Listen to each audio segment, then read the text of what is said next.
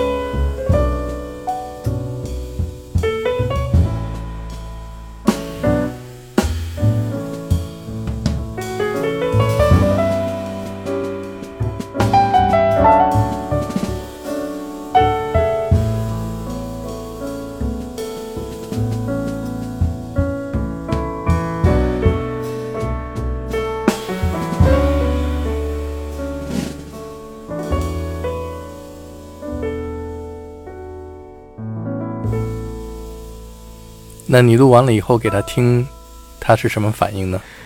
呃，崔老师说很好。崔老师问我这个专辑 花了几天排练，其实我们这个专辑录了两天，排练只是在这两天前排了大概两三个小时，可能都没有吧。嗯因为我们虽然说是第一次合作，但是对这两个音乐家我也都有一定的了解。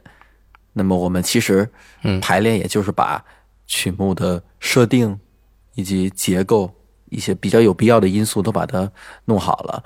其实我想说，很多这些音乐上面大家听到的一些碰撞，真的都是在录音那一刻才发生的，并不是之前预定好的。我可以提前给大家预告一下，就是，呃，我今年可能过段时间还会有一张 solo EP 的这个发行，那么也是来自于同一次录音，那么那里边也会有另外一首崔老师的作品。你第一次听到崔健的音乐是什么时候？嗯，如果说第一次听到呢，可能非常小了，可能在还没有嗯就可能我还没对音乐有一个很好的那个意识前，可能就听到了。我四岁开始学钢琴，那可能，呃，我其实，嗯，在九岁进入音乐学院学习前，就已经听过很多，呃，可能真的就像包括崔老师，还有，呃，很多其他风格的音乐了。只不过那时候自己并没有一个概念，这些是什么。当然，我对崔老师，比如说像《花房的姑娘》的旋律，那还是，呃，其实从小心里就是很喜欢的。我觉得可能自己最想做的就是通过爵士乐的语言来演绎这些不同的旋律，让这些，呃，大家可能听过很多遍，或者说大家也很喜欢的这些比较好的旋律，让大家认识到通过一种不同的声音是来怎么表达的。那像《迷失的季节》这首改编成爵士乐，你遇到的最大的难度是什么？最大的难度是去把握以及去演奏出这个歌词，就是原唱中它的语气和分句。嗯，因为我们想在器乐中，大家可能对吧？一个面临的问题就是呼吸，就是你什么时候呼吸，嗯，停在哪儿，然后嗯歇在哪儿，然后在哪儿开始。那么作为一首中文歌曲，这首的旋律其实也是交给贝斯去演奏的。我们我们这个专辑有很多贝斯出彩的地方。那么一开始我很顾虑的是，当他去演奏这个旋律时候，因为我的贝斯手他不会中文，甚至对这个原曲也没有任何了解，那么他是否会去相对正确的像呃崔老师唱的那样啊，去把这个乐句嗯把它规划的很好了？但是其实效果是非常呃令我嗯满意的，因为可能这时候我们就又得提到说，这个音乐的确是有一种相通的语言。那么的确像我们说爵士乐，可能它跟英文的不管是发音、重音，还有很多的这个语言的特征有一些联系，或者说其他音乐可以有类似这样这样与自己嗯本国文化以及语言的联系。但是像《迷失的季节》这个旋律，当我的贝斯手一位美国人他演奏出来的，跟我想象中的其实是差的不是很多的。我想象的就是这种声音。嗯，我刚才只是想说明这个，呃，音乐作为一门非常特殊的语言，还是有它的共性的。嗯，当我们对声音、对旋律、对音乐中的呃这些瞬间，还是可以产生一些共鸣的。我觉得很有意思。你说你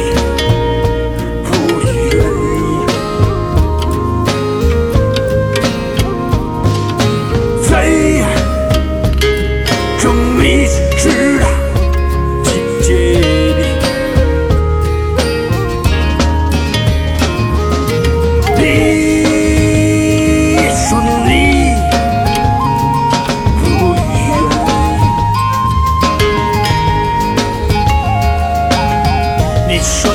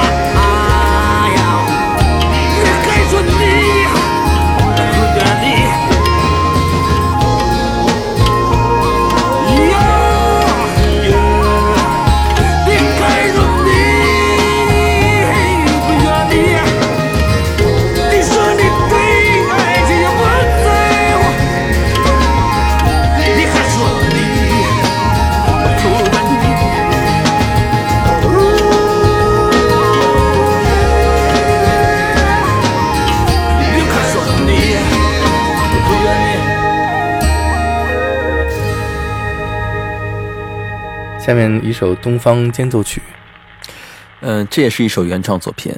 嗯嗯，这个是在录音前大概一两个礼拜完成的，是一个非常新的作品。呃，这首作品我非常的满意。呃，当然也是基于这首单曲发行后，大家也给了非常不错的反馈。那么这一首呢，体现的真正是一种独特的东方的色彩。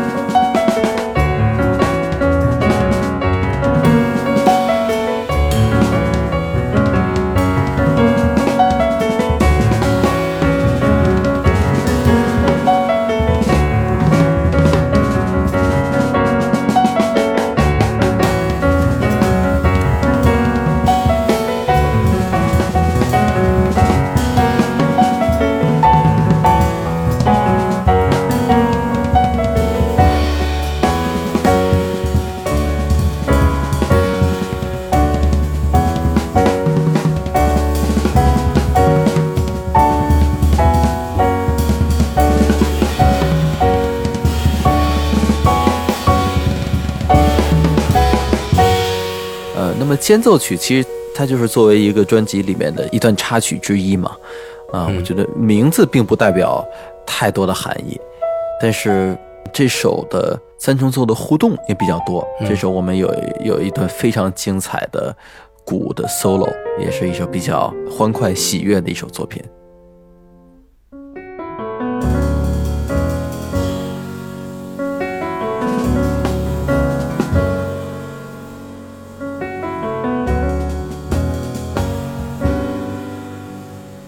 下面大调叙事曲，有两首对吧？嗯，其实是一都是两首，就是巴拉的爵士中最常出现的这么一种情歌慢板曲。嗯，那么用调性命名呢，呃，也是迫不得已，因为实在想不出来更好的名字了。嗯，呃，我这样呢，我们大家都知道，就基最基本的，比如说像大调有十二个大调，对吧？那么呃，我我也是，呃，督促着自己，可以就是以后把这个都攒齐了，而不是说只有两个这个调，可能以后，对吧？每个调还有两个版本，我觉得这个挺有意思的。呃，两首呢，一首是和三重奏完成的这个 B 大调和三重奏完成的录音，E 大调是和贝斯，呃，这两首也都是在一九呃一八到一九年吧那个期间创作的。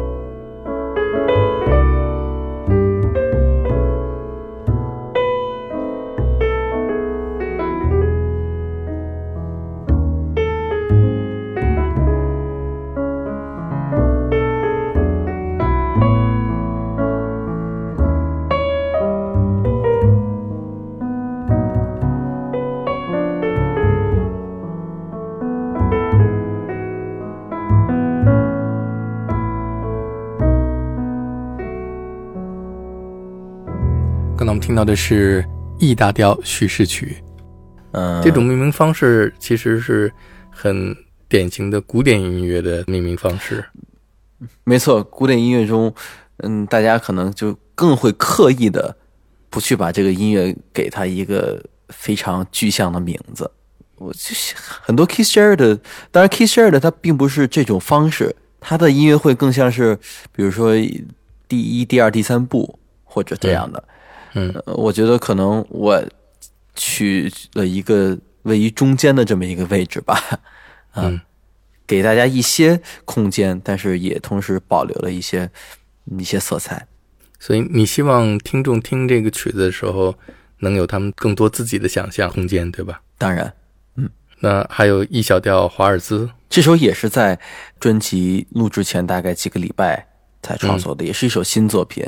这首作品其实整个创作过程嗯大概只有一分钟，嗯就是从旋律的成型到整个的大概的规划。这首是真正的捕捉了一个呃即时的灵感，呃，那么这个旋律是没有经过任何修饰的。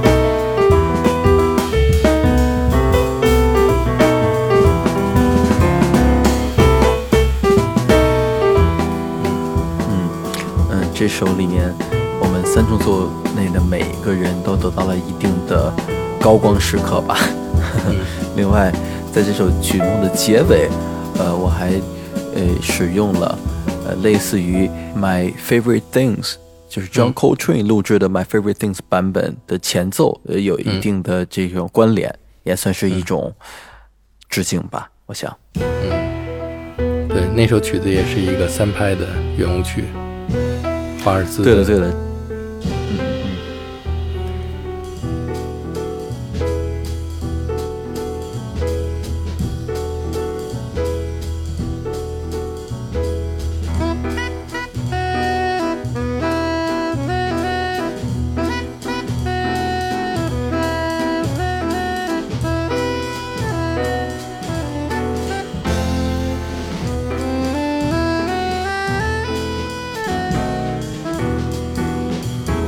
在你专辑的最后一首是经典的《Goodbye Pork Pie Hat》。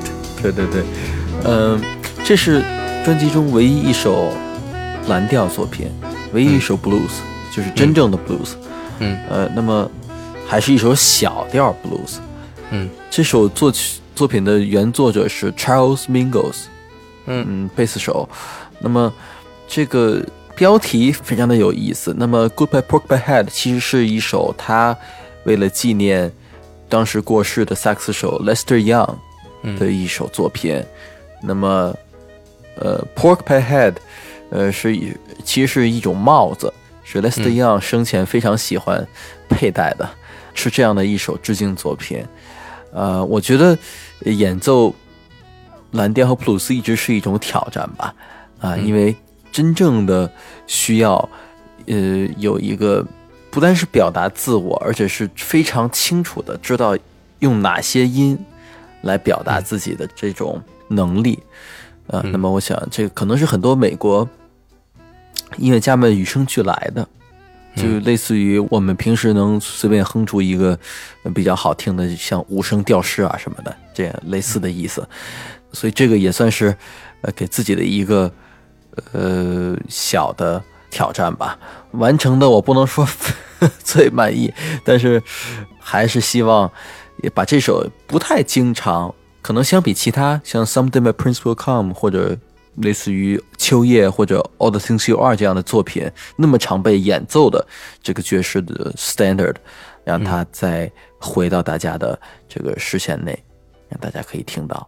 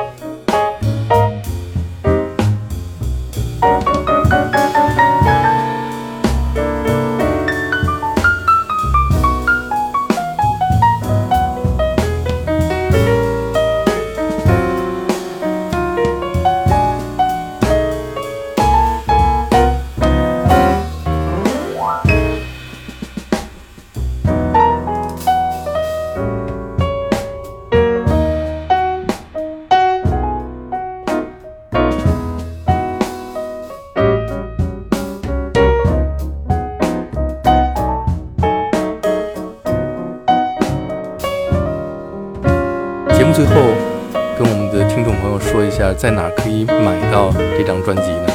嗯，这张唱片的实体 CD 可以在我的微店，名叫阿布的音乐商店内购买到。呃，那么实体 CD 现在已经发售，呃，大家也可以去关注我的微信公众号“阿布在纽约”，从里面获取更多关于购买 CD 以及呃完整 CD 歌单的信息。你也可以在九霄俱乐部买到这张 CD。是的，是的，觉得俱乐部可以买到，呃，可以买到张老师签名版的。